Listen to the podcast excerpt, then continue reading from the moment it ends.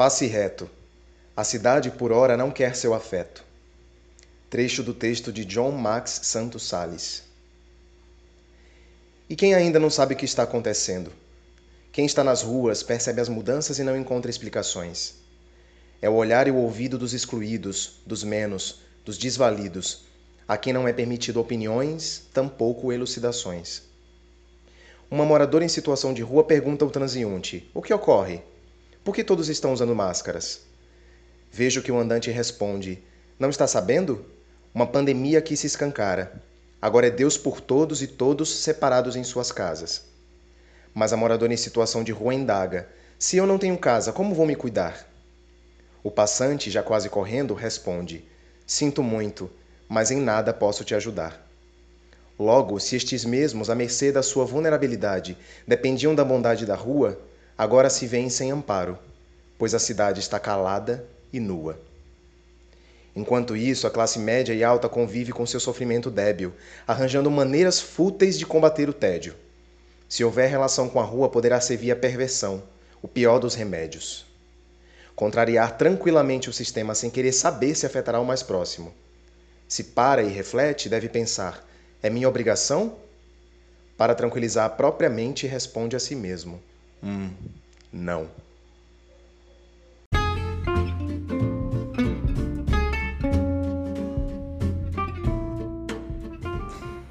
E quem nos empresta a voz sensacional de abertura desse episódio é o Rodrigo Correia, mestre em neurociência diretamente de São Paulo. E o texto do John Max Salles na íntegra está disponível no site do IPUR. E foi a partir desse texto, principalmente, que eu passei a observar e estudar mais as questões do tema do episódio de hoje. Então, povo do turismo, do planejamento urbano, do urbanismo e da arquitetura, a sinceridade de hoje é para todos vocês. Eu sou a Fernanda, turismóloga sincera, e no episódio de hoje temos sinceridade sobre turismo, urbanidades e Covid-19. Estamos aqui em mais uma roda de conversa virtual eu aproveito para fazer aquela ressalva sobre o nosso som. Todos os colaboradores de hoje estão respondendo e mandando seus áudios à distância, portanto, deem um desconto para a qualidade do som desse podcast, até porque, como eu sou do grupo de risco, eu estou realmente isolada dos humanos há mais de 40 dias. Porque eu não acredito que seja somente uma gripezinha e eu não tenho histórico de atleta, então melhor não facilitar. Bem, o turismo relacionado às questões urbanas sempre foi uma paixão para mim, é, tanto que a minha monografia e a minha dissertação de mestrado apresentaram essa relação. E hoje nós vamos falar sobre essas relações com convidados que voluntariamente estão aqui para compartilhar os seus projetos e as suas percepções sobre este tema relacionado ao cenário da pandemia. Eu começo pedindo então para o Leonardo se apresentar. Eu, inclusive, conheço ele por causa de uma intervenção urbana que uma turma de estudantes do IPA desenvolveu comigo. E o Leonardo apareceu lá, foi um dos que colaborou conosco, emprestou material, divulgou. E depois disso já foi meu parceiro em outras ações. Enfim, eu sou muito fã desse cara. Te apresenta pra gente, por favor.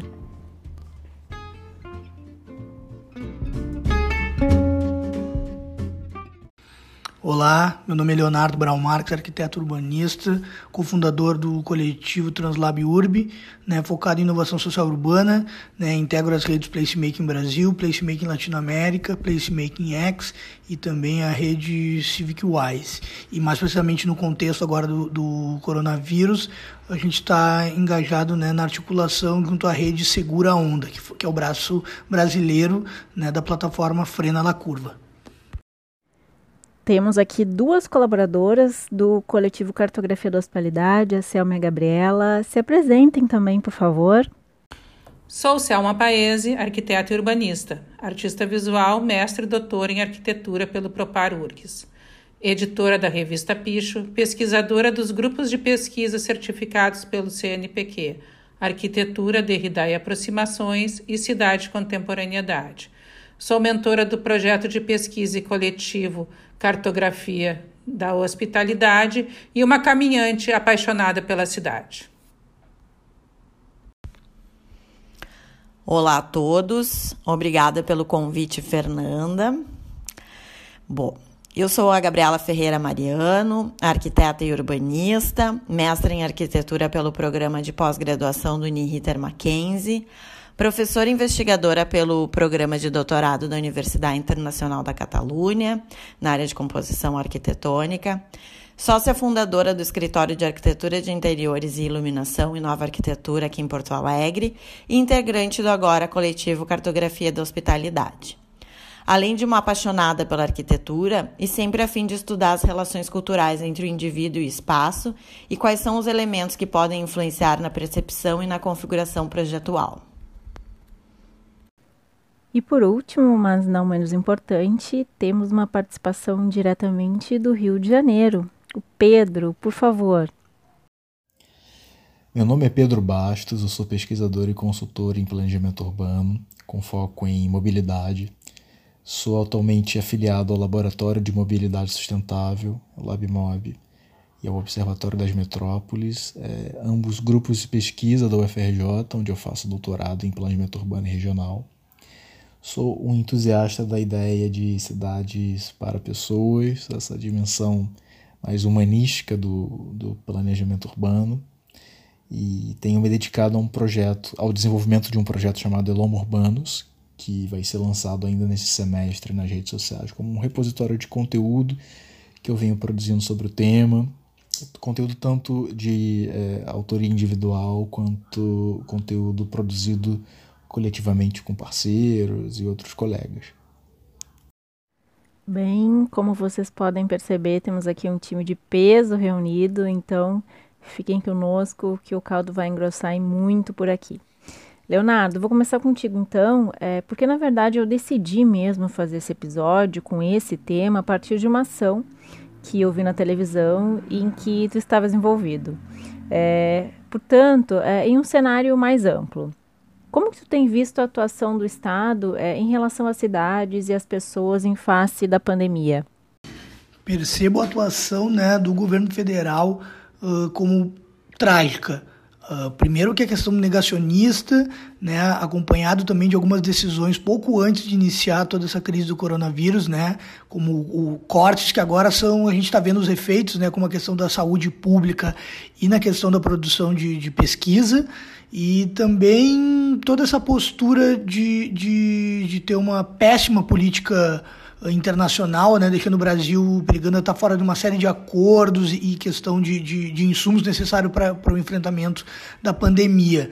E também muito desastrosa essa questão da ajuda emergencial, né, que curioso que as ajudas para o setor financeiro foram bem rápidas e articuladas e agora para a necessidade né, da emergência das pessoas, né, míseros 600 reais, uh, que poderia ter sido pior, né, poderia ter sido originalmente só apenas 200, tem inúmeros casos de pessoas que ainda não receberam nem a primeira parcela, então uh, né, as respostas que vêm né, da, da federação são, são terríveis.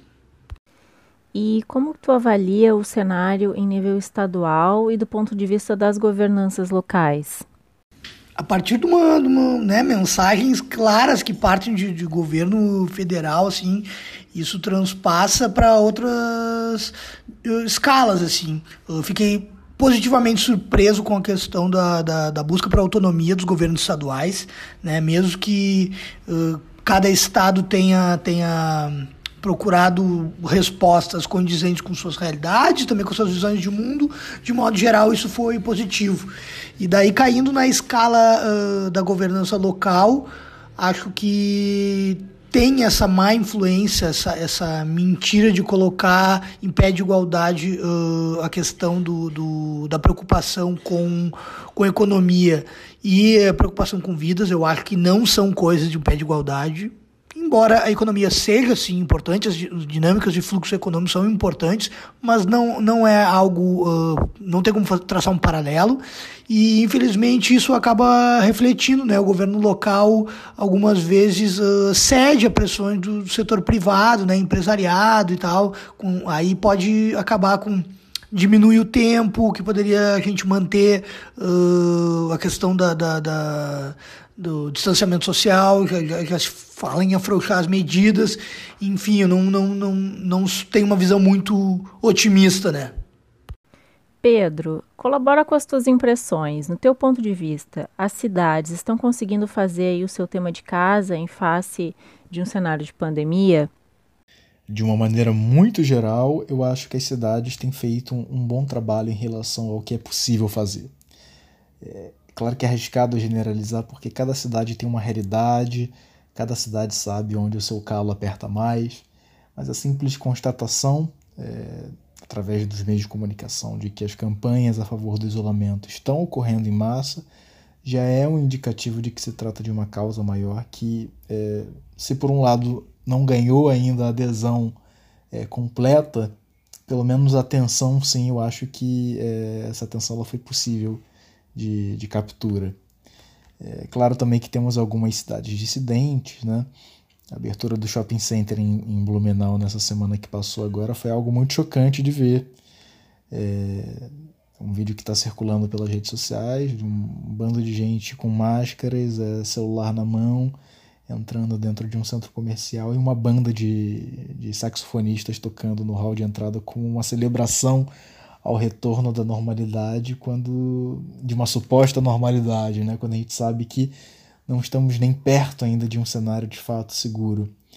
E, bom, como esses casos são mais excepcionais, pelo menos em termos do que é veiculado, eu fico muito comovido de ver o país unido por uma causa de vida ou morte como essa. E mesmo com falhas e muitas críticas a fazer, o oferecimento do auxílio emergencial assim em tempo recorde também é de aplaudir que o que a gente espera de um país letárgico como o Brasil em, tantas questões sociais, de, de socorro social, né? É de que seria algo muito mais demorado do, do, do que está sendo na prática. Então, eu particularmente me surpreendi e fiquei mais otimista quanto a dias melhores, passada toda essa pandemia. Queria também acrescentar aqui um, um, um elogio à atuação da imprensa, porque grande parte do acesso à informação que a gente tem é graças aos veículos de comunicação, aos jornais, à televisão, a cobertura é, dos telejornais é através da televisão. Né? Então, a imprensa e o Estado têm, nesse momento, exercido papéis muito sinérgicos e eu acho que isso é admirável na atual circunstância.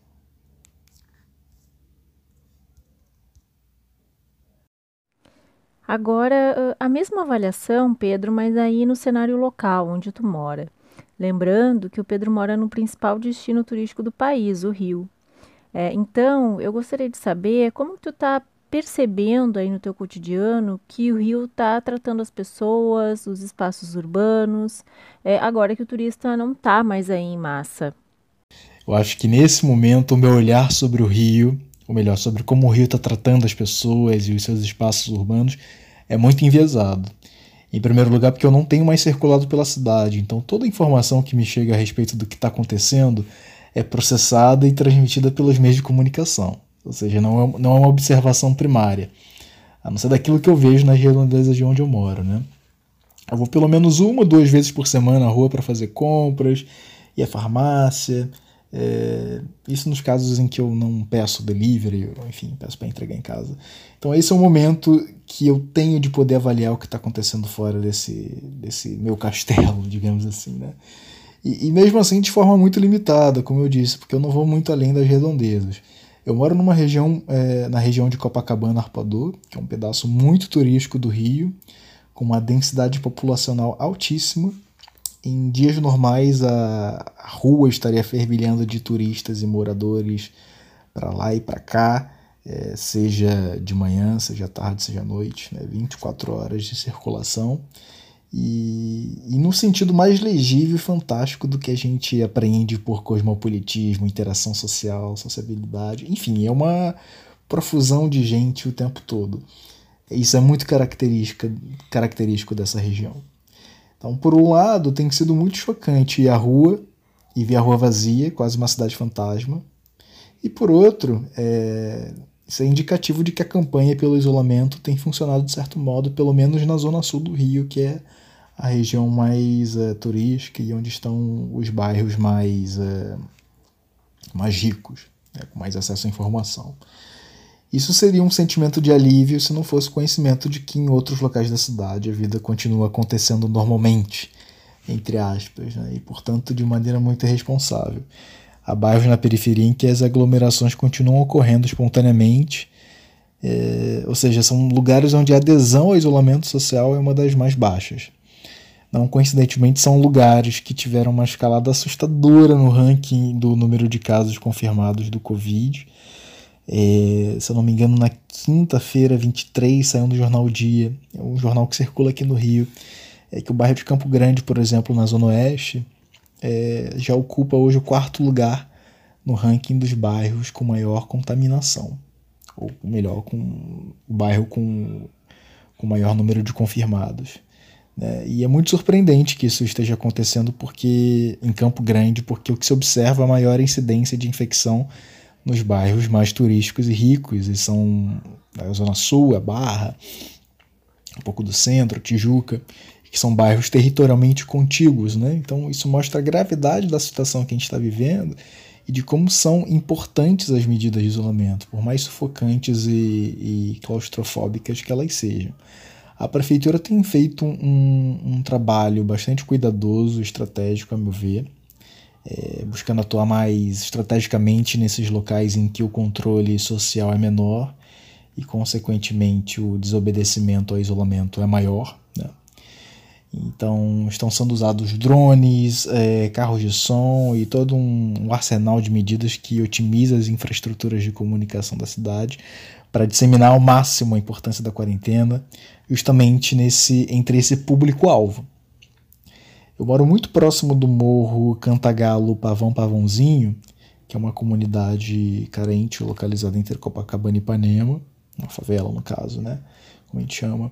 Eu consigo, na minha casa, escutar os alto-falantes que, que existem ali, é, geralmente acionados para avisar a população sobre a chegada de de, de tempestade, de chuva forte.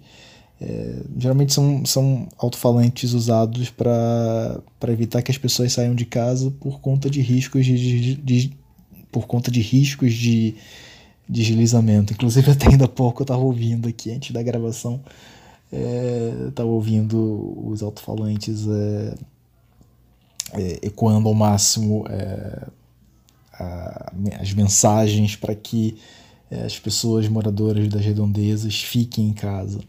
Então, assim, é, apesar do caráter pontual dessas iniciativas, é, particularmente acho que a prefeitura está fazendo um bom trabalho dentro do que é possível fazer.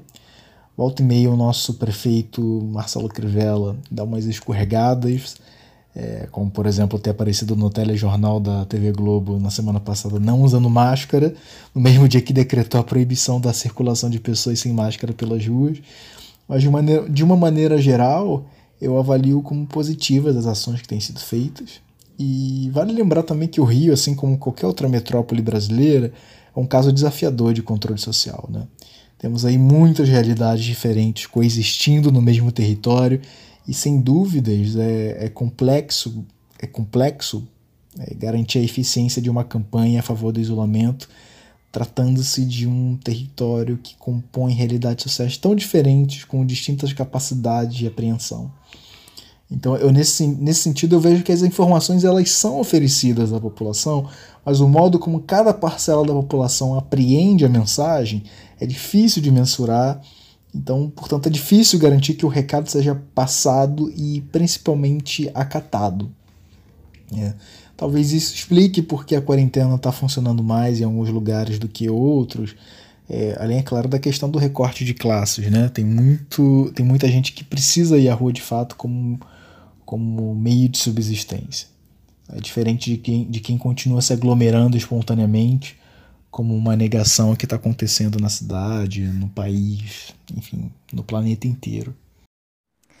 É, eu só preciso fazer um adendo aqui, pegando um gancho na resposta do Pedro sobre as mensagens nas comunidades. É, é todo um sistema comunitário, até mesmo paraestatal, né, nessas comunidades, especialmente é, de grandes metrópoles como Salvador, São Paulo, Rio de Janeiro. Né? E no caso do Rio, uma das primeiras coisas curiosas que eu vi nesse cenário de pandemia foi justamente o uso do alto-falante. Né? Saiu até em alguns jornais a transcrição de recados destacando a forma, digamos assim, é, direta e reta que as mensagens estavam sendo comunicadas aos moradores. É algo até meio tragicômico, mas que estava funcionando para um certo controle do alastramento da pandemia nas comunidades. Aqui em Porto Alegre, é, o velho e bom carro de som voltou a funcionar.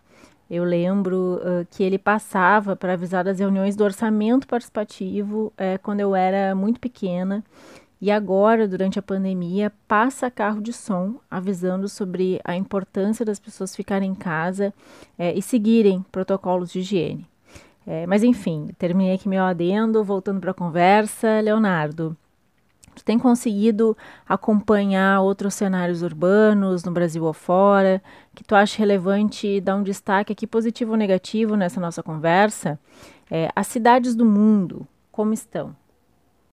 De modo geral, as cidades do mundo pararam, né? A resposta do tecido social assim, da, das pessoas foi, foi muito imediata, né? De compreender né, a urgência, né? E todo mundo partir mesmo para o isolamento físico, né? Uh, ao mesmo tempo que muitas iniciativas também partem desse tecido social, né? A solidariedade está bem forte Mesmo em países muito economicistas, a gente vê respostas rápidas de alguns governos na parte econômica, de auxílio, ao mesmo tempo de infraestrutura. Tem exemplos uh, bem interessantes né, dessa questão de de uso do espaço público, novos regramentos, né? A gente vê uma questão do, do, do uso da, das ruas, tem discussão de, de, de, uso da bicicleta, tem discussão do, né, da questão dos hospitais de campanha, ocupando algumas infraestruturas que não estavam oficialmente para isso.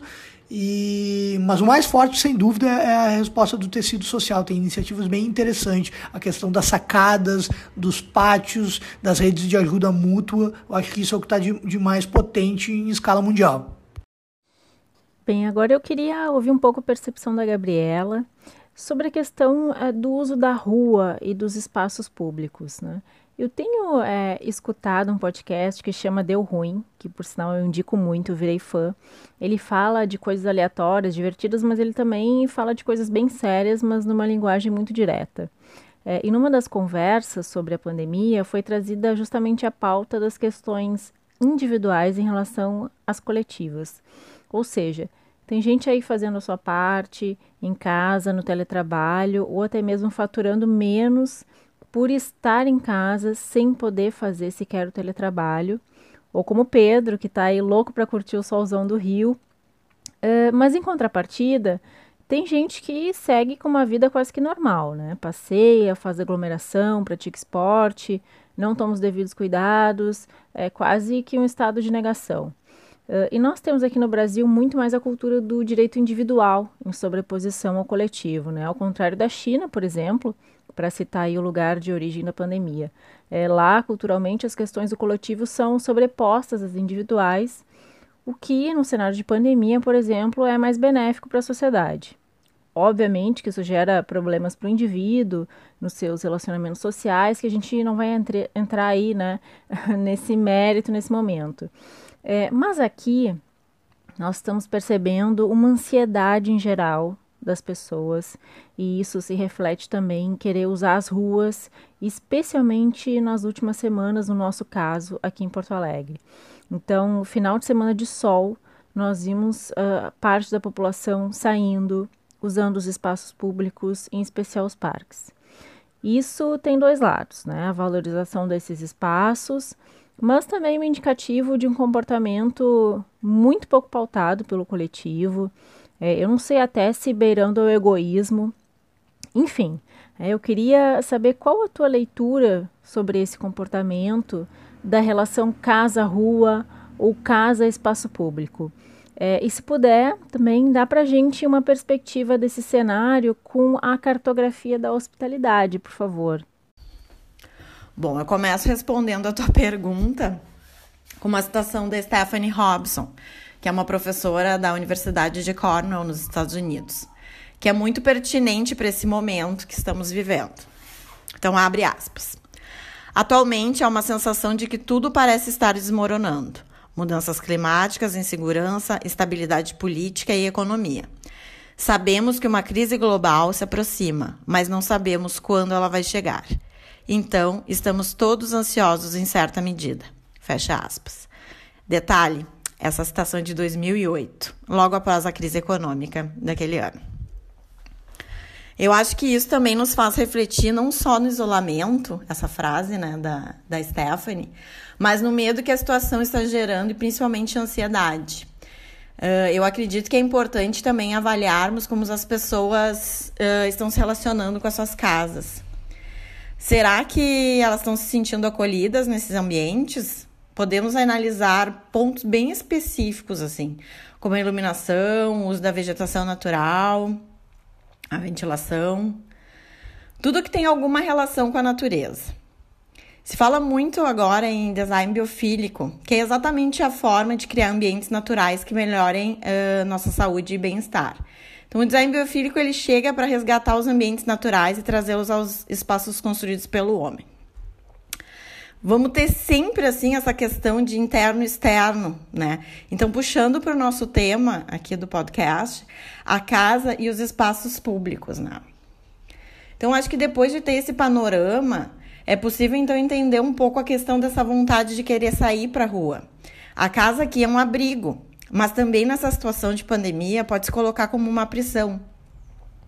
Espaços de estar e encontro, portanto, podem ser importantes aliados para compreendermos melhor o comportamento das pessoas. E os fatores fazem com que uh, se sintam física e emocionalmente confortáveis em, em determinados espaços. Coisa que nem todas as casas têm o privilégio de proporcionar, né? Então, acredito que tem uma dose aí de individualismo, sim, respondendo lá a tua pergunta, mas que egoísmo acho um pouco forte, né? Mas é imprescindível entender que certos tipos de, de espaço podem contribuir para aliviar a ansiedade e os parques e espaços públicos são a maior representação disso.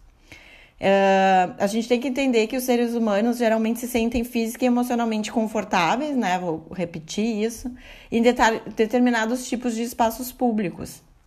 O fato uh, é que alguns espaços, ainda que longe de casa, tendem a incitar uma, uma sensação muito parecida com aquela que a gente experimenta no aconchego do nosso lar.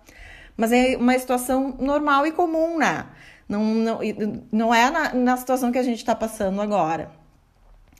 Então, ah, já puxando né, o, o, o peixe para o nosso assado, a cartografia da hospitalidade, então, ela vai se propor a ser uma metodologia de apoio a esses processos de planejamento de arquitetura e urbanismo, e nada mais é do que uma ferramenta de leitura espacial que gera dados, é, apresentando fatores espaciais que vão contribuir para a sensação de conforto passarem a ser mais tangíveis, proporcionando aos arquitetos suporte para desenvolver projetos e espaços mais confortáveis e agradáveis. E Selma, eh, tu acredita que o cenário da pandemia pode gerar alguma futura valorização dos espaços públicos? Bom, vamos começar então com uma afirmação que eu acho que vai ser a, a única que eu vou fazer durante a Resposta dessa pergunta: Ninguém é melhor do que ninguém. Todos corremos o risco de contágio e de encarar a morte de perto, seja de, em, si, em si ou de uma pessoa próxima, com essa com a situação gerada pelo Covid.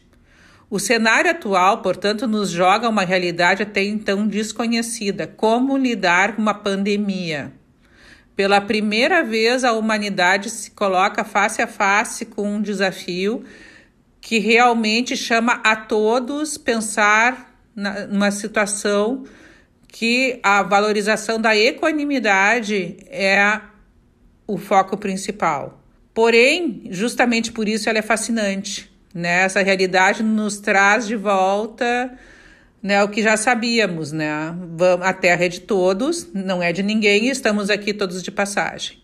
Nosso trabalho da cartografia da hospitalidade é justamente a revisão da proposição de modificação do espaço a partir dos modos que os próprios usuários os, os modificam. Em outras palavras, o nosso objeto de estudo é justamente a arquitetura da cidade e os modos que as pessoas se relacionam com, com ela. E por isso, eu acho que assim, ó, essa tua pergunta é bem pertinente. Bem pertinente, oportuna. E vamos começar conversando sobre o cotidiano. Né? Esse nosso cotidiano hoje estabelece uma quebra de paradigmas e aponta para uma revisão das políticas adotadas para o planejamento e o projeto de espaços de convívio, a partir de novas atitudes sociais que vão surgindo conforme vão se modificando os comportamentos humanos a partir né, desses novos desafios. Na verdade, hoje temos mais perguntas do que respostas. Como lidar com a prevenção em parques e praças, além do já sabido distanciamento de corpos e uso de máscaras? Como lidar com as multidões, com as comunidades densas, com os riscos de contágio nos transportes públicos? Hoje, a experimentação ela acontece em loco e nós não sabemos para onde que vai. No Covid, a experimentação ocorre diretamente na implementação de soluções Hoje, o que manda é a urgência, é a emergência. Como vamos restabelecer a confiança do convívio comunitário pós-pandemia nas ruas, praças, no comércio? Situações inesperadas e de risco nos fazem pensar, criar, debater novas ideias que nos incitam a rever as práticas cotidianas, experimentar, explorar, questionar soluções, para que a cidade se torne realmente inclusiva para todos para o diferente, para o igual a você, para os, os que sintam, os que, os que ficam em casa, os jovens, os adultos, a criança e o velho, as pessoas que não têm consciência, as pessoas que estão em pânico com essa situação. Tudo isso nós estamos aprendendo a lidar, não existem respostas prontas. Sabe? E assim, ó, a cidade ela precisa, sabe, ser revista para que todas as pessoas possam ser incluídas nas soluções que forem que forem encontradas a partir desse momento crítico, né? Que a gente possa caminhar nas ruas sem correr o risco de atropelamento, sabe? Que a segurança para poder andar de bicicleta seja uma realidade, mais gente, menos carros, mais vida, mais natureza, mais caminhar, menos fumaça, muito menos fumaça, sabe? Mas pensar mais nas pessoas, do que no consumo. Consumo, a gente sabe que agora, sabe, a gente está revendo várias situações, né, que muita gente assim tá bem tá bem assim, tá bem surpresa consigo mesmo, né, que não precisa consumir tanto assim. Então eu te agradeço essa oportunidade de pegar e de colocar, né, essas essas questões. Na verdade, a colocação de questões essa tua pergunta, né? Vamos ter que revisar tudo, tudo, tudo. Vamos ter que revisar todas as nossas práticas sociais, nossas práticas cotidianas. Todo convívio, toda socialização está sendo revisto. Leonardo, e qual a tua percepção sobre o uso dos espaços públicos nesse cenário de pandemia, especialmente sobre a questão estrutural de formação da sociedade? Eu te pergunto isso dessa forma, até mesmo pegando uma carona nessa reflexão da Selma, do ponto de vista da necessidade de revermos aí nossos hábitos, a nossa organização social, é, porque a gente pode afirmar que a maneira como a pandemia se alastra e vem gerando efeitos na nossa sociedade é sim também uma questão de classe, renda, raça, Acho que essa situação também serve para a gente dar uma olhada mais na questão estrutural, né? Uh, tem muita gente que nem conseguiu né, uh, realizar nenhum tipo de isolamento físico né, ou, ou social, como o pessoal está falando, por necessidade direta de subsistência e gerar, gerar recurso financeiro. Então, tipo assim, tem gente que tá na rua e não, nunca vai encaixar essa, essa essa argumentação de que estava sentindo falta do espaço. Então tem uma questão de, de classe aí importante da gente entender, né? E ao mesmo tempo Sim, deve ter muitos casos que uh, mais de 40 dias por aí que a gente está uh, gera uma, uma questão de estresse né, físico, mental e as pessoas têm uma necessidade de sair. Mas um olhar mais crítico dá para ver o tipo de uso de fruição que algumas pessoas estão fazendo no espaço público. E daí eu acho que a gente tem que né, entender mais a complexidade desses movimentos para aí sim produzir uma, uma leitura mais, mais crítica desse, desse momento. Assim. Uh, eu não tenho muito claro se é de fato por valorização do espaço público. Eu ainda acho que é uma, uma, um movimento que na, nasce do, do, de uma individualidade. A pessoa, por N motivos, não aguenta mais e vai dar uma volta. Mas tem voltas ali que tem um comportamento que não correspondem à urgência de estar muito tempo trocado, né? Tu vai no meio de uma pandemia e usa o parque como tu sempre usou. Eu acho que tem uma questão a ser analisada aí. Pedro, e tu aí no Rio, qual a tua percepção por essa ânsia de uso das ruas e dos espaços públicos?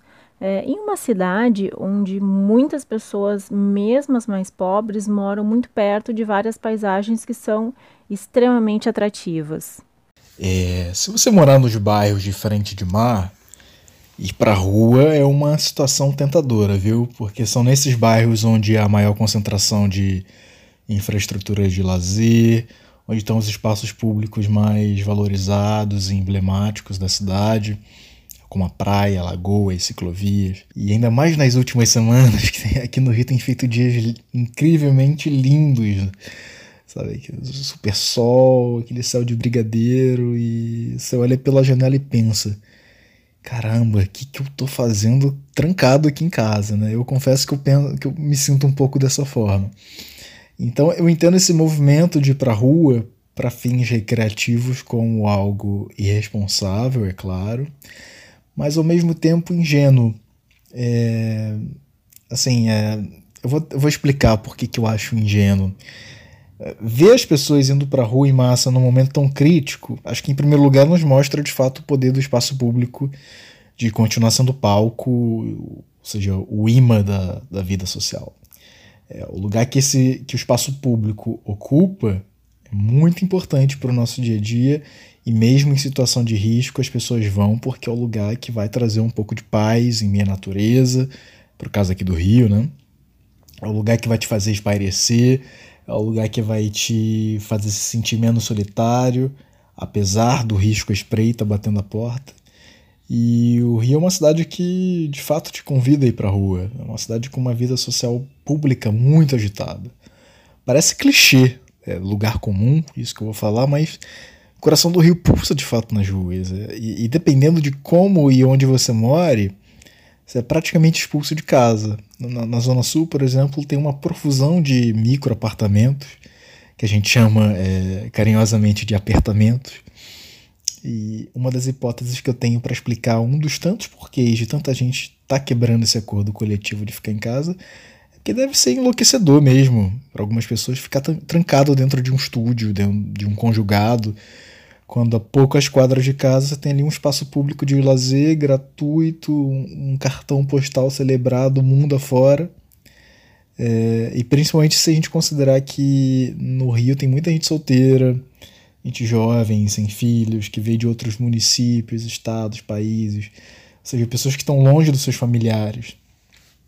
Então esse pensamento de abre aspas, vou dar uma chegadinha ali na rua, vai atrapalhar em nada, fecha aspas é, eu acho ingênuo, mas altamente nocivo, né? Porque todo mundo tem a mesma ideia e acaba se tornando uma big de uma aglomeração que, infelizmente, denota, acaba parecendo egoísta, né? Acaba, acaba sendo visto como algo egoísta, mas por trás dessa, dessa decisão eu não vejo, ou seja, por trás dessa decisão de ir para a rua, é, ela é travestida, ou seja, reformulando o, raciocínio, né?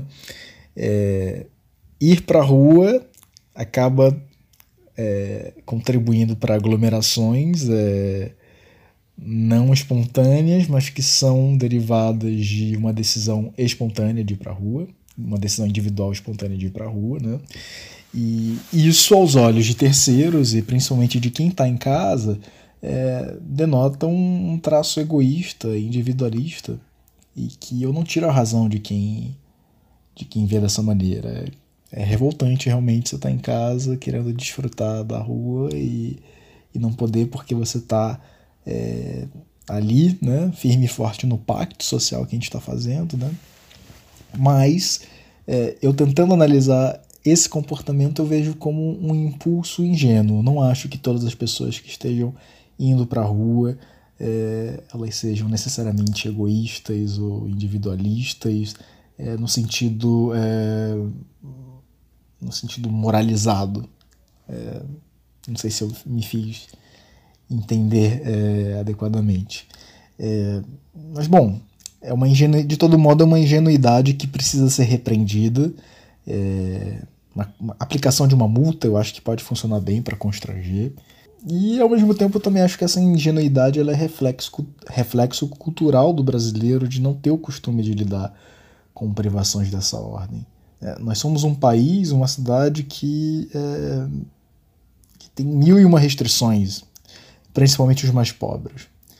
Mas essas restrições de ir e vir, é, restrições dessa natureza, ela, ela é uma restrição acho que inédita né? pelo menos na história recente do país, do Rio de Janeiro. E o aprendizado é esse, aprender como lidar com a cidade nessa circunstância. Né? Você tem um playground incrível uh, assim, do, do lado de fora da sua casa tão próximo e você não pode desfrutar.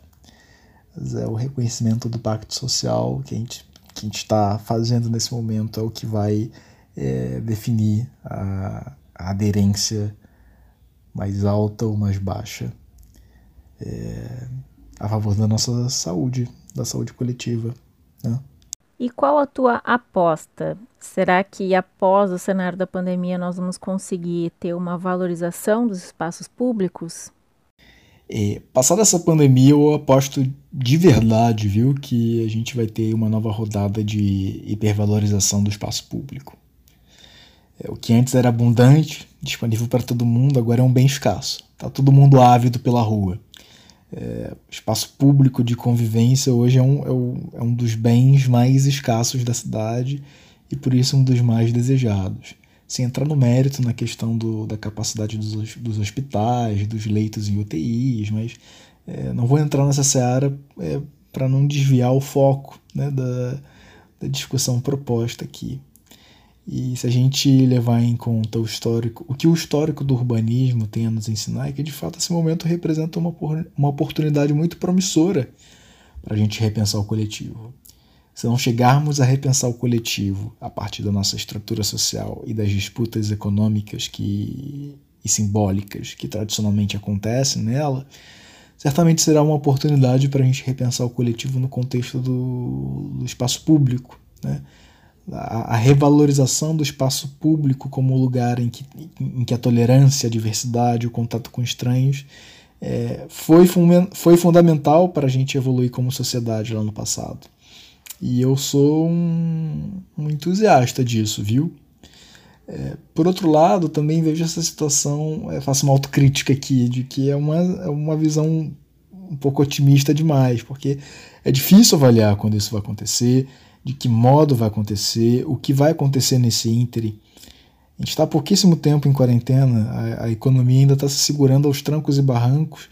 Então, todo o background que eu tenho para é, fazer um ensaio sobre como pode ser o amanhã é baseado no nosso antes, né? no que a gente tem de referência de normalidade. E ninguém sabe como será essa nova normalidade, nem quando ela vai se consolidar. Nesse intervalo, de fato, o espaço público vai passar por momentos muito duros. Mas, enfim, em qualquer circunstância sempre existirão oportunidades e ameaças. E considerando o fato de que um dos fatores de sofrimento hoje por conta da quarentena é o sentimento de solidão, é, eu aposto assim na retomada do espaço público como o lugar por excelência da, da constituição e reconstituição dos afetos, das trocas, da interação, né? uma reemergência do, do, espaço público, passado esse momento de, né, de privação, de reflexão. Então, seja na calçada da rua onde você mora, seja na, numa praça de bairro, seja na praia, no parque, eu tenho essa sensação otimista e, e cor-de-rosa de que, ao fim e ao cabo, a gente vai poder desfrutar assim, de cidades mais amigáveis e, e conscientes. É a minha expectativa. Leonardo, para encaminhar para o encerramento, a pandemia pode quebrar paradigmas, por exemplo, em relação ao uso dos espaços públicos? Eu escutei uma, uma, uma, frase muito interessante, né, uns dias atrás aí, uh, durante o Congresso Digital Cidades Comunes, que foi a seguinte, uh, a pandemia, infelizmente, ela não é suficiente para gerar uma quebra de, de paradigma. Porém, ela é necessária para iniciar uma. E é mais ou menos isso que eu, que eu imagino, assim. Uh, o espaço público, ele é parte de todo um sistema. E eu acho que para o sujeito chegar a valorizar ele, ele precisa entender e abraçar toda a complexidade que que que está tá envolvido, né? O próprio acesso a, a, esse dito espaço público também tem uma série de, de funções e né, até a gente chegar e ter uma visão crítica e, e lutar por ele ou desfrutar desse espaço. Então acho que sim, eu não gosto muito de usar oportunidade, mas eu acho que é, é um momento que está se apresentando que a gente pode utilizar para hum, investir em alguns necessários movimentos de, de, despertar. Né? Eu acho que a gente precisa entender que fluxos não andavam bem, entender que a gente precisa ter uma visão de, de, de, de cidade ecologicamente viável, socialmente justa e os espaços públicos tem todo o potencial para ser palcos, né? ser cenários para essas manifestações dessas novas visões de futuro. E, e né, num momento um pouco mais otimista, eu acho que, que é isso. A gente tem que ter atenção de que dessa pandemia o espaço público pode ajudar a ser parte das respostas. Perfeito. Gostaria de pedir a vocês que fizessem então uma rodada de despedidas dessa nossa conversa virtual, por favor. Selma, começamos contigo. Bom, gente, então assim a gente encerra nessa participação. Obrigado, Fernanda, pelo convite. Se vocês querem entrar em contato com a gente, podem nos procurar no Instagram, Cartografia da Hospitalidade. Temos também uma página no Facebook com o mesmo nome, Cartografia da Hospitalidade. Estamos abertos a contatos, sugestões e ações cartográficas, obviamente, né? Então, tomara que seja só o início dessa nossa troca, para quem não nos conhece, está nos conhecendo agora. E estamos aí, tá? Saúde a todos e até breve. Gabriela, por favor, a tua mensagem final para quem nos ouve. Bom, então gostaria de agradecer a oportunidade, né, de participar desse podcast, que veio então para a gente conversar, né, discutir um pouquinho sobre a cidade, os espaços uh, nesse momento de pandemia. Uh, dizer para vocês nos seguirem nas nossas redes sociais, né, da cartografia da hospitalidade, no Instagram, no Facebook, no LinkedIn. E dizer então para todos: fiquem bem e, se puderem, fiquem em casa. Muito obrigada, gente. Bom, é, queria agradecer a oportunidade, o convite é, de participar dessa edição. Espero que a minha perspectiva de um carioca confinado possa ter contribuído para qualificar é, esse debate sobre o momento que a gente está passando no contexto das cidades. É, não tenho nenhuma mensagem assim de autoajuda bonitinha para poder finalizar é, a minha participação aqui, mas eu acho que, uh, enfim, acho que as respostas para a gente saber enfrentar esse período estão dentro da gente, né? Então eu estou vendo, encarando esse período muito como uma oportunidade de introspecção, de buscar conhecer o que, que alimenta a gente, o que, que nos mantém equilibrados. É desafiador, mas eu acredito que, enfim, como um bom otimista, como um bom sagitariano, eu acredito fortemente de que esse momento vai passar, que a gente vai poder se reinventar e de que dias melhores virão. Olha, eu não queria falar sobre frases feitas, mas acabei fazendo. Então, muito obrigado. Quem quiser me encontrar em rede social é arroba Pedro M-A-C-B-A-S-T. Pedro Macbast. Muito obrigado, viu? É, Leonardo, mensagem final para quem nos ouve, por favor. Queria agradecer a oportunidade, né, o convite para poder falar um pouco de iniciativas como o seguraonda.com.br e também um pouco do Translab Urb e reforçar que quem puder, né, fazer o uso do produtivo do, né, do seu privilégio, fique em casa, uh, tenta influenciar pessoas na sua volta a ficarem em casa também. Uh, a gente ainda tem que, manter esse isolamento físico e outra coisa é não cair na histeria de, de buscar essa superprodutividade, eu acho que dá para pensar, dá para usar esse tempo para repensar e também não cair na, na, na, questão de inventar a roda, né? Quem tiver com ganas de fazer alguma coisa. Tem muito projeto trabalhando e que é importante a gente entender que o poder do, do de ser coadjuvante, né? Eu acho que dá para a gente ajudar uma iniciativa que já está acontecendo e isso pode fazer grande diferença. Então tá, valeu.